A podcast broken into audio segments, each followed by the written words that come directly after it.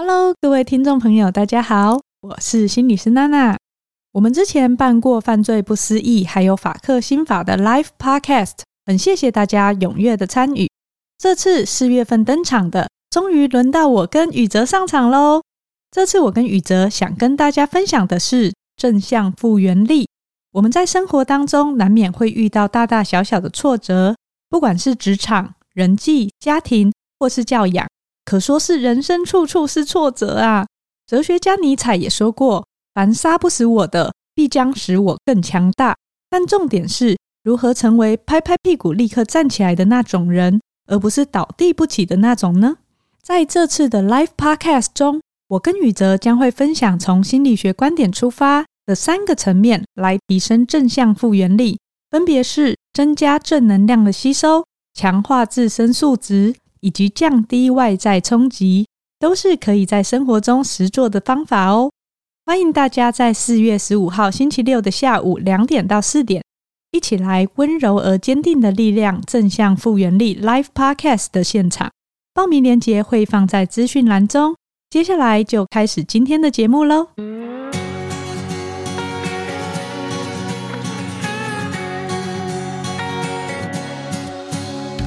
各位听众朋友，大家好，欢迎收听《哇塞新观点》，我是宇哲。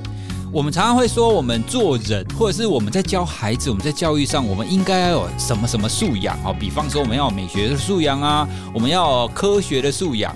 既然我们说自己应该要具备有一些科学素养，那到底什么叫做科学素养呢？很多人会觉得说，对，我们要科学，我们有很多的科学教育嘛。那甚甚至像之前我曾经有遇过一个记者，他问我说：“诶，老师，为什么现在我们的科学教育如此的普及，而且大家的教育程度这么高？”为什么还是会有很多人迷信呢？好，那当然这个议题可以有非常多可以讨论的。不过呢，既然我们认为现在在一个科学发达的时代，那么我们应该要有比较多对于科学的知识，而且我们应该有科学的素养嘛。究竟科学的素养是什么呢？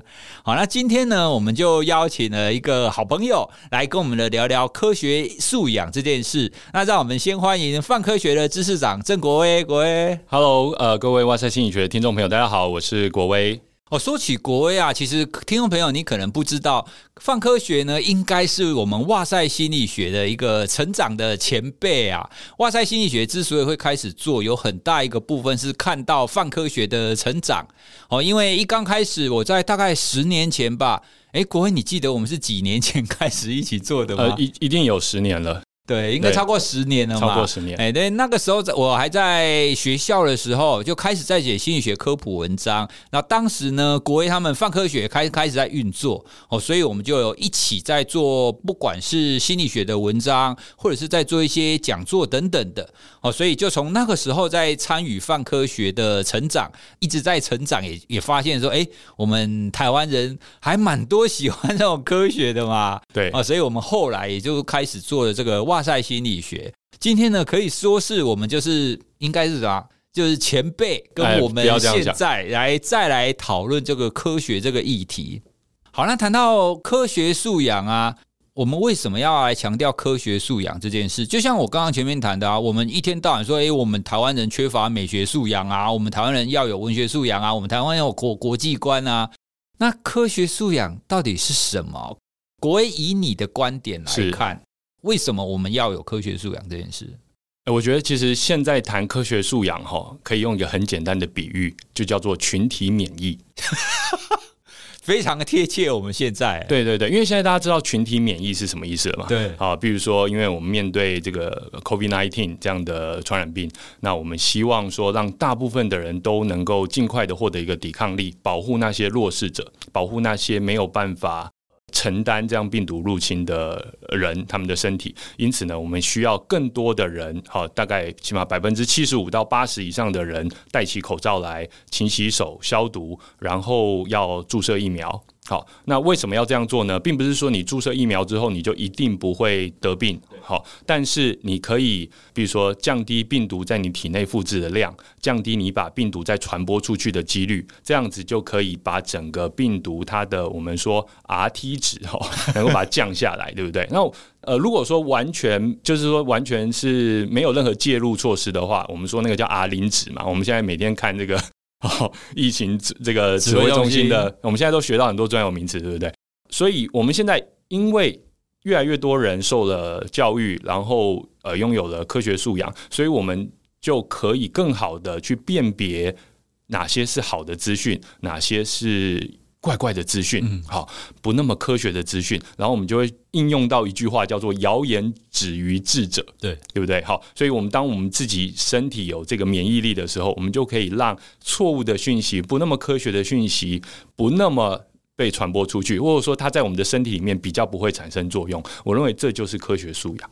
讲的这个啊，让我想起我们前几集有其中一集，我们跟陈希颖博士，我们也路过，在聊伪科学。当时其实也谈到说，哎，其实我们一般人，你对于我们距离我们的专业领域比较远的东西，其实你没有办法那么擅长去直接说，哎，他说的是对的还是错的。但是呢，我们有没有可能可以借由增加我们的科学素养，或者是提高我们的一些科学的尝试，来有一种直觉来说，哎，这个好像怪怪的。我们有一集跟赖以威博士也在谈数学、谈数感这件事，他也提到说，什么叫数感呢？你可不可以对生活上的一些数字有一种直觉，说，哎，这个好像怪怪的。对，所以有这个怪怪的，某个程度上来讲，应该就已经算足够了吗？我觉得科学素养麻烦的就是说，他不能只是感到怪怪的，因为很多人对于啊，我我再以疫苗来说好了，哎，这个现在我们。从我们科学传播者的或科学家的角度来看的话，完整的接种疫苗，这它是整个工位手段当中其中的重要一环。但是很多人呢，他就质疑这个疫苗的有效性，对，质疑疫苗是不是。因为你打疫苗，所以你才会生病。好，因为这个疫苗本身就会有很多的很多的后遗症，对吧？我我不知道我现在讲这些会不会被人剪出来，然后专门重复这些东西。好，那泛科学知识长说什么？好，反正真的是现在铺天盖地都是这样。因为我们最近做好几支关于 Omicron 它的一些特性，还有它感染机制的一些影片，在 YouTube 上获得很多的讨论，所以我们就很认真在回这些讨论，发现说哇，各式各样的想法想法。他们其实都很有觉得怪怪那种感觉，可是他们觉得怪怪的时候，他们并没有回头去看证据，他们 follow 了自己的直觉，follow 一种简朴的这种这种这种畏惧感，好，或简朴的反对反对当权感，好，然后就认为说这个一定是有问题，所以我觉得只是觉得怪怪的也不太够。所以，第一个就是我们看到一些事件，或者是看到一些想法，你是不是容易可以觉得说，哎，这个怪怪的？我们在哇塞心理学节目，我们通常会讲说一个觉察啦，至少你知道不太一样。对，但是这个还不够。从你刚刚讲的说，哎，如果你觉察到以后，你如果没有用一些比较客观而且具体，或者是第三方公正的一个证据。或是资料来去帮你佐证说为什么怪怪的话，你依然是从你个人的角度去出发去做诠释，那么这样子就不够的嘛。我们应该，如果我们要说要有科学素养的话，我们当然要有更多的资料或是更多的证据。对，而不能只靠你自己的这样子的一个主观的诠释，是这样子吗？对，但是这个对一般人来说，这个又很麻烦。对，老实说，也不要对一般人来说，即使对宇哲老师或对我来说，我们每天接收那么多的资讯，我们怎么可能所有资讯都去查核？我们终究还是要信任某些人，好，终究还是要信任某些消息来源。那这时候你又又会质疑说，我应该投入信任给他吗？好，所以说其实像一些阴谋论啊，像一些假讯息啊，它就是一直处在我们人性当中脆弱的那一点，它就是会利用这些事情。即使说你再强调科学，尽管我们整个社会都因为科学和科技有所改变，我们还是会觉得啊太复杂了，然后我们的大脑无法承受。所以其实通常这个时候，我都会回头来跟大家说，其实没有那么复杂。我们要 follow 的就是一个简单的原则，它也是所有科学家 follow 的原则，就是科学方法加科学原则。这什么意思呢？我觉得大家小学就学过什么是科学方法了嘛，就是我们会观察，观察是不一定用眼睛观察，包括耳朵听啊，呃，舌头、嘴巴尝啊，鼻子闻啊，我们所有做的事情都可以是观察。那科学家可能会用厉害的仪器，用显微镜，用很厉害的望远镜，用什么各种呃什么质谱仪啊，哈，然后试着去观察到一些东西。那观察到这些东西之后呢，我们就会提问嘛，就说，诶，那为什么会这样？因为我们发觉到了一些模式，不管说这个模式它为什么存在，或者说它为什么跟我们原本习惯的模式不一样了，我们就会提出相关的问题。提出相关问题之后呢，我们就可以设计一些，我们就会有假说。就是说，大概因为是这样，所以才这样吧。诶，可能因为是这样，所以才这样吧。我们就会有这种因果关系的推论，或者说相关性的推论。就是说，哦，这个东西跟这个东西应该是有关的吧。好，所以我们会有这些假说。那这时候很多人就停留在这边，很多人就停在这边了，或者是他会用自己的想法去说，哦，好，其实他一定是因为这个，所以这个。对，因为我们就累了嘛。因为但但是接下来要再跨过一个门槛，就是你要去做实验。好，那做实验就真的是很很麻烦。好，那但是我们一般人我们可以提醒自己，就是说我们可以有这些假说，但是要知道我们还没有做实验，所以它还没有它证据力还没有那么高。那如果做的实验它本身是啊，我们反正符合科学方符科学原则的，那我们接下来就可以再讨论这个实验的结果，然后再看看这个实验的结果能不能作为我们对未来的预测。也不是说做完一次实验就就就是大功告成嘛，我们会不断的预测，不断预测，然后最后看说，诶，这个东西是不是相对电波不配的一个原理？后来我们就会叫它理论啊，叫它什么通则啊之类的。所以这样讲起来，所谓的科学，就是你必须要有一些对生活上的事件或是一些想法，你会有一些观察。那观察以后呢，其实你一定会启动你的好奇心，对，为什么会有这个现象？关于这样子的好奇心，你会心中可能会有一些假设，说，呃，这个现象它可能是因为 A，然后又导致 B 嘛，哦，所以呢，就因为这样子的假设，才会延伸到后面的那一些做研究或者是做最后的结论。那这个其实也是在做科学研究上，就是一成不变。虽然说是一成不变，但它之所以可以运作这么久，就是因为它是一个非常好的一个。至至少以我的角度来讲，我认为它是一个非常正确的一个一个形式。对，我我们会说，因为它所有的过程都是符合几个原则。第一个就是它是可以被观察的，对，可以被量化的。比如说，我们我我现在手上拿着一杯咖啡，我说啊，这杯咖啡好像就是很轻，那这就没有量化嘛，所以我就会说，哦，这拿起来感觉大概几克，五十公克的感觉。因为有这些单位，所以我们可以去量化，它可以有个共通的语言，说这个是什么，然后再来，比如说 啊，我们这个九天玄女要降落，有人说八百英尺、五百英尺嘛，对不对？他们说啊，九天玄女要说快来了，快来了，哦，这样很没有感觉。我说我们要说八百英尺、五百英尺，哦，那你们就知道说哦，它大概离我们多远。那再来呢，我们要强调这个事情是不是可重复的？就是说，哎，我今天观察这件事情，或是做实验。按照同样的方式、同样的设定，我再做一次，然后得到类似的结果，或观察到类似的东西，而是还是说我每次观察到都不一样。比如说阴阳眼，好了，比如说如果我们找十个阴阳眼的人一起来看，来来来参观一个鬼屋，他会看到一样的东西吗？我很好奇，我还想做实验哦，对不对？然后说心理学应该要可能做一下这个实验嘛，对不对？好，然后再一起都带上什么脑波监测的仪器之类的，然后再来要看这个东西是不是可以。是不是客观的？好，今天是我做或别人做啊，是不是一样的？那我们是不是能够看到一样的东西？我觉得这个都是很重要的一些原则，它就非常的单纯。那我们就不用讲说啊，你今天用什么神奇的秘法，然后才可以得到一个什么样的结果？那科学它的好处就是因为它单纯，它不是多伟大，它是它很单纯。哎，所以这样讲起来，一方面我们也可以说它是很公开的，对，就是我把我做实验的方法都跟你讲。那理论上，如果这个现象是真的存在的话，应该大家都 follow 这个实验的方法，应该都要得到同样的结果嘛？就是刚刚你说的可重复性。可是啊，你刚刚提的，我觉得它一部分也会成为是科学的限制。比方说，你刚刚提第一个量化，可是我们世界上万事万物，它真的都可以量化吗？比方说心理学，其实心理学很多做量化的都被骂的要死啊。对，比方说，你爱不爱你的孩子？爱。好，那。你怎么量化它？一到一百分，但是用一到一百分来量化，真的是可以的吗？就算我们同意，你可以用一到一百分来量化你爱你的孩子好了。你今天测你早上测跟下午测可能是不一样的。你在孩子乖的时候测，跟他在还灯的时候测，那也会不一样。你在他一岁的时候测，两岁的时候也会不一样。好，那到底哪一个数值才代表你对你孩子的爱呢？对，或者是通通代表呢？或者是我们可以取一个 range，说好，那这个范围，比如说我对我孩子的爱大概八十五到九十五之间，它的标准差可能是多少之类的。好，所以这个就就是我们刚刚有提到的科学的一个限制。如果说我们科学真的要量化啦，对，但我觉得老宇哲老师肯定也知道。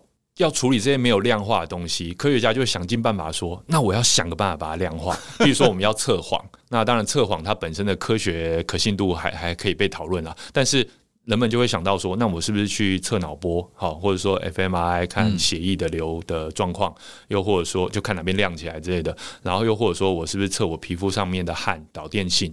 如果说我要测爱的话，我是不是呃，他感受到爱的时候，他吐出一口唾液，我来验证那个唾液里面是不是有那些相关的因子、因子、荷尔蒙？它其实就是透过各种间接的方式去测量。好，其实就像我们看，比如说银河中心有一个黑洞，对不对？然后说，哎，你跟我说银河中心有黑洞，我又看不到。对啊，我我要我为什么要相信这件事情？所以说，其实不管是天文学家，或者说我们说微生物学家，或者说病毒学家。他研究的东西跟心理学一样，也都是看不到的。对大部分人来说，也都是看不到的。所以，他通常要透过一些间接的证据。那当然，很多人就会讨论说：“啊，你这个真的是准的吗？”好，那你就再提出来更好的方式嘛。所以，其实科学就是不断去逼近这件事情，而不强求说它一定是百分之百正确的。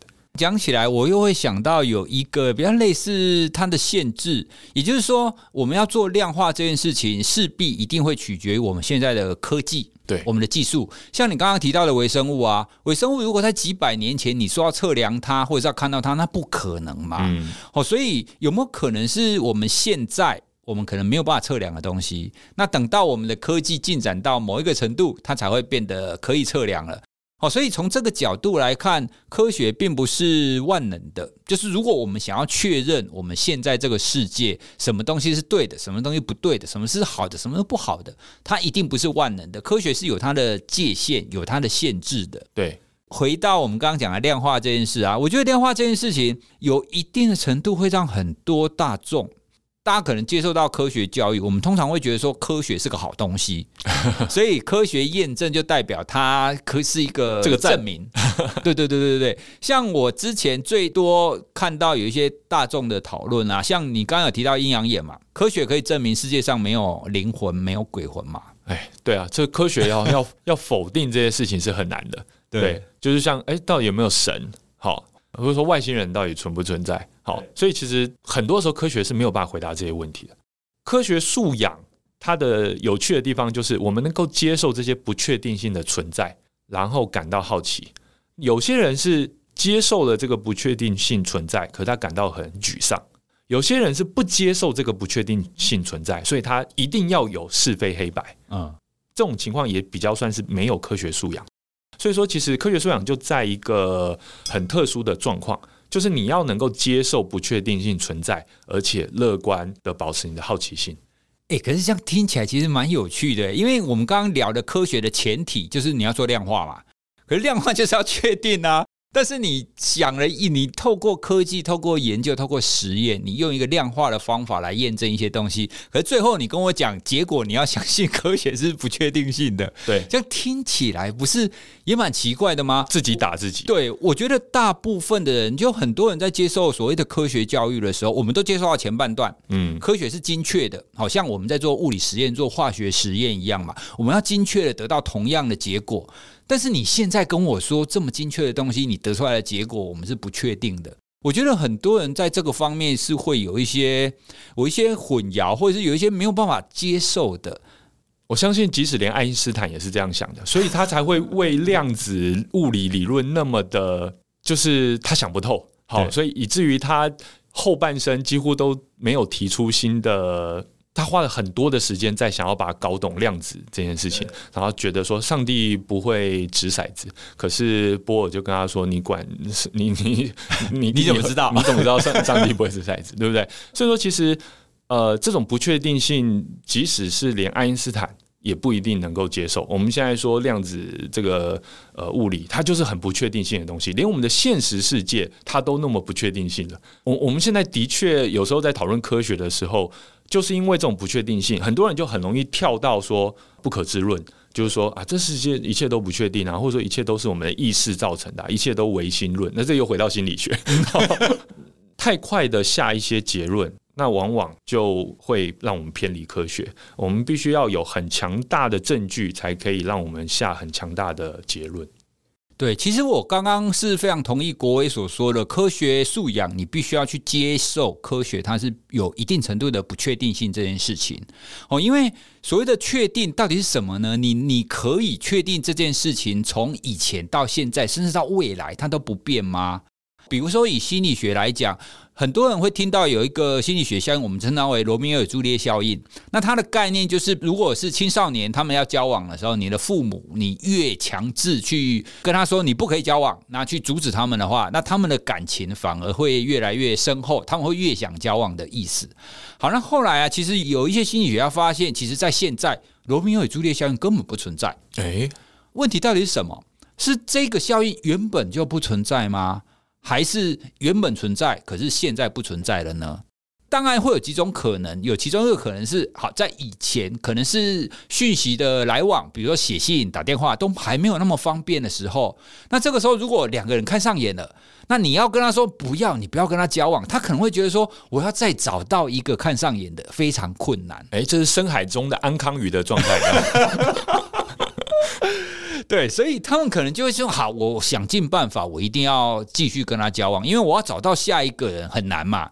可是现在呢，你上网、IG、脸书，还有你的交友 App 很多啊，你想要见到跟你有同样兴趣的人非常容易。有可能是因为这种科技的进步跟时代的变迁。”我们把以前会造成罗密欧朱丽叶效应那当中的那个因素给消除掉了，嗯，哦，所以他说好吧，那不跟这个交往，反正我还我很容易可以找到下一个，对，哦，所以这个是提出来其中一个假设啦。那当然实际上的情况怎么样，我们当然也不确定，只是想要跟大家分享，从这个概念上来讲，你可以知道有一些时候会随着时空的背景，它会出现改变的，嗯，以前它可能是对的，那之后呢，它可能会变成错的。就算是科学好了，牛顿讲的东西也不见得都是对的啊。爱因斯坦讲的东西也被打脸过啊，对，对不对？哎，所以其实从这一些现象上，我们确实必须要可以去接受科学是有一定程度的不确定性。对，而且它会变动，它会随着更好的证据出现而改变。很多时候，有些人会执着于一个一个稳定不变的状态，对，就觉得说，呃呃，这个就科学，或这个不科学，好，或者说。他就是不相信，或者是一定要相信某些东西的时候，其实他就没有那个弹性。那我们觉得弹性，你要到底放到什么程度？这个弹性系数其实是科学素养中很重要的一个东西。对，其实刚刚你也提到了科学被证明它是错的这件事情。事实上，我反倒觉得这个才是科学很棒的地方。对，因为它可以被否证。对，很多东西你没有办法被否证啊。算了，这个会牵扯到，我还是不要讲了。好，我们这个会惹怒人的东西呢，我们就留在这个，我们就留留在幕后八卦。好，对。所以其实科学当中具有这个，就是它可以被证明它是错的这件事情，这个其实也是科学在进步非常重要的一个指标。如果你有一件事事情，你不管怎么讲。你从各个不同的角度，从正方讲，从反方讲，你都有话可以圆的话，你就没有办法去证明你是错误的，你就没有办法去更动这样子的理论。嗯，好，那另外一个，刚刚你也稍微谈到的，就是我们到底可不可以证明一些现在我们世界上没有办法侦测到的东西？像我们刚刚讲的，你可以证明世界上有没有鬼吗？嗯，好，那以这个议题来讲，一定程度有可能是我们现在的科技的技术力不够。那另外一个呢？其实科学并没有办法证明什么东西是不存在的，科学只能去证明什么东西是存在的。好，那我我想要引用一个哲哲学家讲一个很有趣的比喻，他就说啊，我告诉你哦，其实有一个茶壶，它正在地球跟火星当中的轨道绕着太阳转，你相信吗？哦，这个要怎么相信，对不对？通常如果 啊，我我可以有两个回答，一个回答是说我不知道，哎，另外一个回答是说，呃，我可能要打开北美或北太平洋的防卫司令部的一个网页，那个网页平常会监测所有大于十公分的物体在我们行星上轨道的的这个侦测。对，好，所以只要大于十公分，它都有在记录。所以只要打开这个网页，看看它在不在，那就有可能在。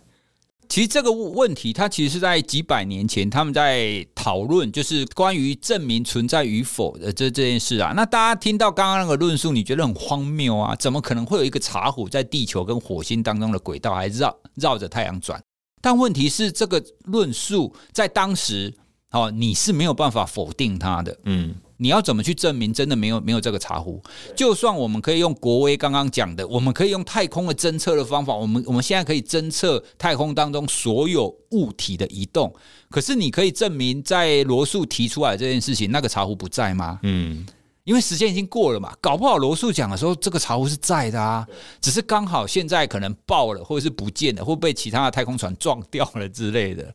举这个例子是我在社群上，其实常常看到一些讨论，例例如说我们刚刚在在讲的灵魂存不存在，鬼魂存不存在？那有一种讨论的说法，它就会倾向于科学可以证明它不存在吗？不行，所以它存在。诶，可是这个这个推论，你会觉得说，嗯，我无法证明它不存在，不代表它存在嘛？对，好，所以。这当然对我们而言，会觉得这个是非常理所当然的事情。证证明不存在跟它存在，这是两码子事，中间应该是有光谱的，哦，对，不应该是这样子是非黑白的。就就是回到我们刚刚讲的，大众对于科学这件事情，他们很容易陷入一个是或否、有或没有、对或不对这样子的一个证明，有效有效或没效。对，大家都很期待科学可以证明什么。好，那就算不讲鬼魂好了，我们前一阵子在谈食安的时候，不是很多人说你可以证明它无毒吗？嗯，不行，所以它有毒。你能证明说我吃的身体不会有问题吗？你能证明说这疫苗打进去我不会有后遗症吗？现在没有后遗症，你能证明十年后、二十年后孩子长大以后他没有后遗症吗？哇，不行。对，所以这是一方面，其实我们所说的科学的限制啦。那另一方面也是回到我们刚刚，我怎么觉得我们刚才那一段会被剪出来，然后 在反疫苗游行上播这样？那我们会好好的把我们的音档存好，千万不要被流出去。其实这个部分是想要跟大家聊，其实回到我们刚刚前面讲的科学的不确定性，以及是科学它没有办法去证明什么东西是不存在的这件事。证明不存在这件事事情，我在之前写博士论文的时候，我有一次就是被我的老板用类似的方法盯过。当时博士论文当中，我写了一句：“地球上所有的生物都有生理时钟。”哎呀，我的老板就跟我说：“你有办法去侦测所有的生物吗？”不行。如如果你没有办法去侦测，你没有办法穷尽地球上所有的生物，你就不能写这句话。嗯，所以我只能改成地球上大部分的生物 都具有生理时钟。对，这就是大家很讨厌科学家说话的其中一个原因，就是说你怎么那么不能确定？哎，就是说，哎，有什么很高的几率啊，或者说很有可能是啊，probably 啊，这就是很很讨厌。我我觉得科学很有趣的地方是，很多大众会期待科学给他确定的答案，但实际上科学所带给你的是一个有限度的确定。或许在比如说像我们刚刚讲的疫苗上。我们可以提供的是，在比如说现在这几年当中，那你打了疫苗，你可以获得的那种抵抗力，或者是那种防止重症的风险，可能是多少多少多少。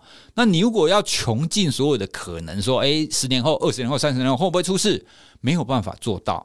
哎，所以我我会觉得这个是我们现在在谈论所谓的科学，我们到底要不要相信科学的时候，你会需要先有一个这样子的前提。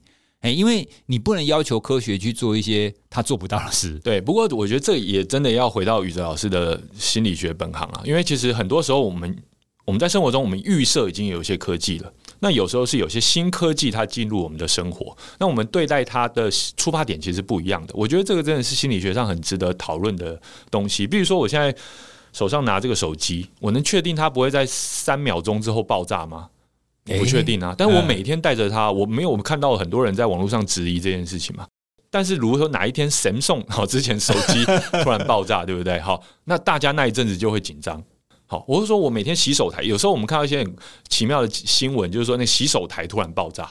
对不对？它可能是瓷砖，或者说它里面的一些应力，然后可能到某些温温温差，然后造成它就就裂开了这样，然后就用炸裂的方式裂开。然后说这个我们都很难想象。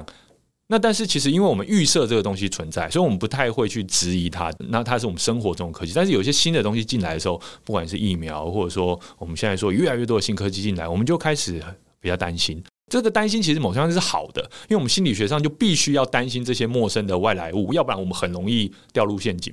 对啊，那但是我们就必须要在这个中间取得一个平衡，平衡，要不然你生活太难过了。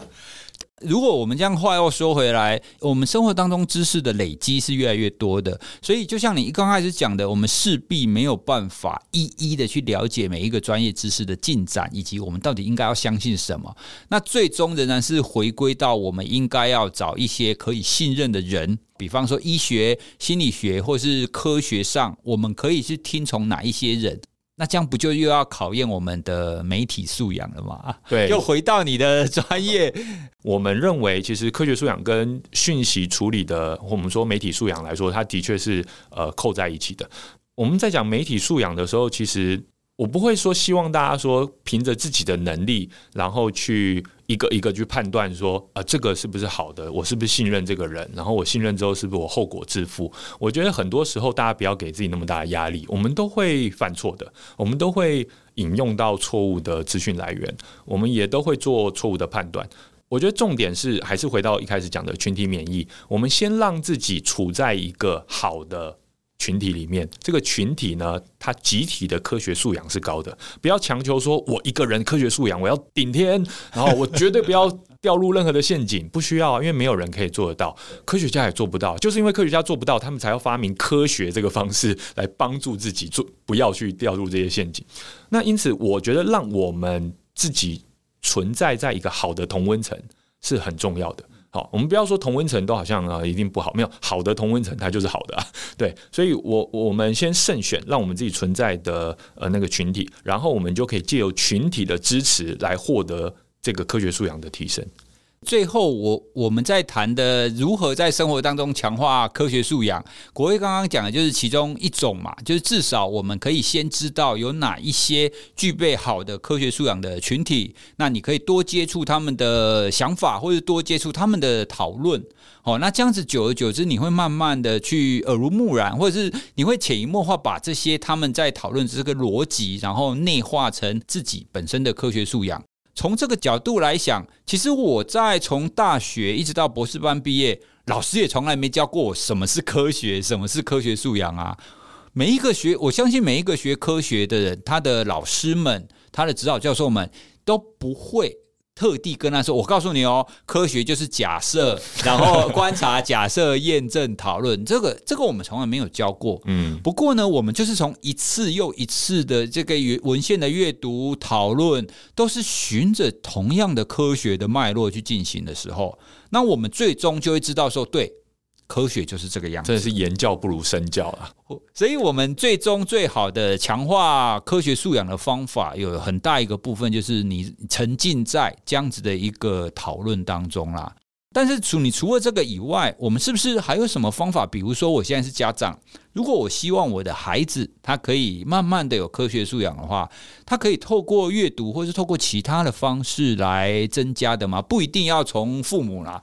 因为要不然像刚刚讲的哦，这样父母压力很大，对，他要负责他的科学素养，负责他的什么？感对啊，素感哦，好多 现在财商素养，对啊，父父母现在是太难太难做了。有没有什么可以透过阅读，或是还有什么其他的方法可以帮助孩子呢？呃，我觉得其实父母对于孩子，特别在某个年龄层之前，的确是影响非常重大。我们是最重要的参考参考对象，对，所以其实他们会看爸爸妈妈怎么沟通。怎么讨论？那既然他们会进入学校，然后他们会看老师、同学怎么沟通、怎么讨论。那我觉得其实家长不需要太有压力。我们所需要做的，只是在呃，如果说小孩子是呃在上学，比如说小学阶段、小学中低年级之前，那其实你需要做的就是，当他有好奇心的时候，你不要压抑他，你就是跟他说：“诶，对啊，为什么会这样？”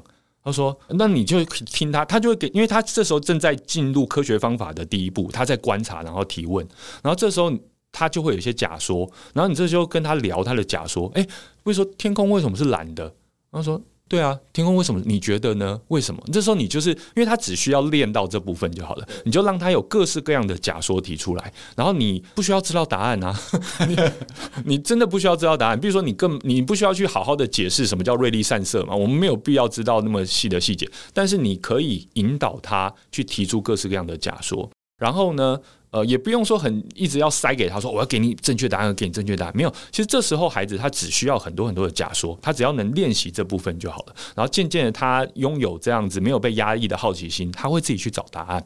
那在下一个阶段，可能进入到高年级甚至国中的时候，一方面学业压力，一方面呃认识的同才，他会开始叛逆了。也就是说，他的参考团体会开始参考重要参考对象开始变成同学。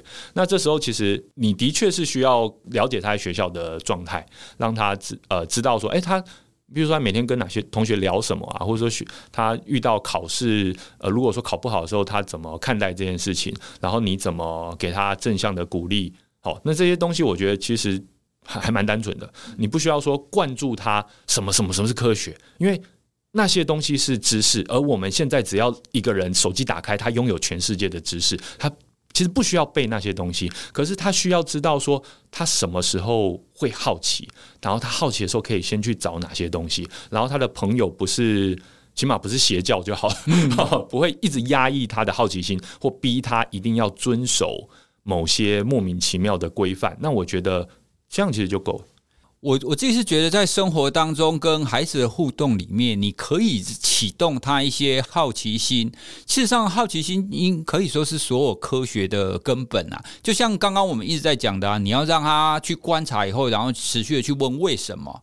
你刚刚提到的，我也想想起有一次跟我小一女儿的对话，因为孩子他们一刚开始会对动物很感兴趣，那他们开始会对每一个动物有它基本的那种 prototype，就是他的就是刻板印象哦。比如说，他就有有有一次说乌鸦当然是黑的啊，哎、欸，对，那我就是真的吗？欸、有句话说得好，天下乌鸦一般黑。对，呃，真的吗？有没有可能会有白色的乌鸦呢？有没有可能有？可是其实很少呢。有的时候你提出这个质疑，他就说：“嗯，你为什么要这么问？难道真的有吗？那有没有可能真的有呢？”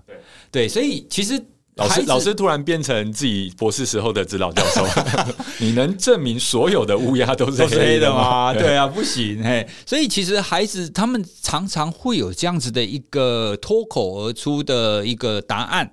好，那其实也不是要跟他说这个是错的。好，因为他们在认识世界的时候，他先有一个 prototype，先有一个原型，这个是非常正确的，因为这个是最快去认识世界的方法。所以我我并不是要打破它，而是我是想要让他知道有没有其他的可能性。嗯，嘿，所以我一直觉得让孩子知道这个世界有非常多种可能性是很有趣的一件事。当然啦，你必须要有耐性。对，因为当他长出时间，当他长出很多可能性的时候，你会很烦恼。他会问你非常多的问题，对，所以有的时候这个也可能是一个平衡吧。你万一让他长出太多可能性，他不断的质疑的时候，有的时候到最后你就会应付不来，就是说好，那我们来 Google 查看看。对，有时候会很急的想要告诉他答案，或者说我们反射式的就会把答案告诉他。那我觉得其实就是在练习啦，我们自己也在练习，就是说如何不要压抑他的好奇心。对，那另外一个我在生活上也比较常做的，就是孩子很容易想要我们直接给他答案，可是呢，我有的时候就有访问他说：“那你觉得呢？那我们应该要怎么样知道呢？有没有什么方法可以来试看看？”对，嘿，那或许等从孩子从小到大慢慢慢慢长大的时候，有的时候我们也可以不要直接给他答案，就算你知道。你也可以不要直接给他答案，试着让他去探索，从观察到假设，然后他自己去尝试获得这个答案，自己跑过几次这样子的科学的历程。我自己认为这是养成孩子科学素养的一个最好的一个方式啦。因为毕竟我自己觉得我的科学素养就是这样来的，一次又一次的实验，一次又一次的失败，然后就说哦，对，科学就是这个样子。好，那我们今天呢，就是诶，很快的跟国威来聊一下，到底什么是科学？那科学素养到底是什么？好，那我们主要会谈到，一般大众可能会认为科学是正确的，是确定的，但是呢，实际上真正的科学，你必须要保留它的不确定性，而且它也是会有限制的，因为它会因为我们的科技的进步而有一些修正。哦，就像我们前面举例的啊，牛顿跟爱因斯坦讲的也不是全部都是对的。正因为科学有这个纠错的能力，所以我们才应该要更相信它。因为我们的世界会随着我们的知识的进步，不断的探索而去做改变嘛。没有什么东西是永远不变的，因为我们人会改变，世界会改变。哦，好，那今天呢，就透过这样子短短的三十分钟来跟大家聊聊科学素养是什么。大家可以更喜欢科学一点，应该大家不会听完我聊还有说，哦，我们可以去量化观测一下这一集大家的接受度，哈，就是看下载数啊，或是这个有没有中途离开之类的，对，对，然后我们就会。知道结果，对，我们就知道以后再也不要做科学的 主题了。哦，没有啦，其实我们哇哇塞心理学一向是我们感兴趣的，我们认为重要的，我们就要找机会来谈。嗯，那希望大家可以多了解科学一点。其实科学从某个角度来看是非常有趣的，对，它也会启动让我们对这个世界有更大的期待。好，那我们今天就聊到这里喽。如果各位听众朋友对我们今天的内容有什么想法，或者想要质疑，或想要吐槽的，都欢迎你透过脸书、IG 或者是我们的 LINE 官方的账号，可以跟我们说哦。那我们也会把大家的留言再转给国威。好，那我们今天的讨论就到这边喽，谢谢大家，谢谢，拜拜。拜拜。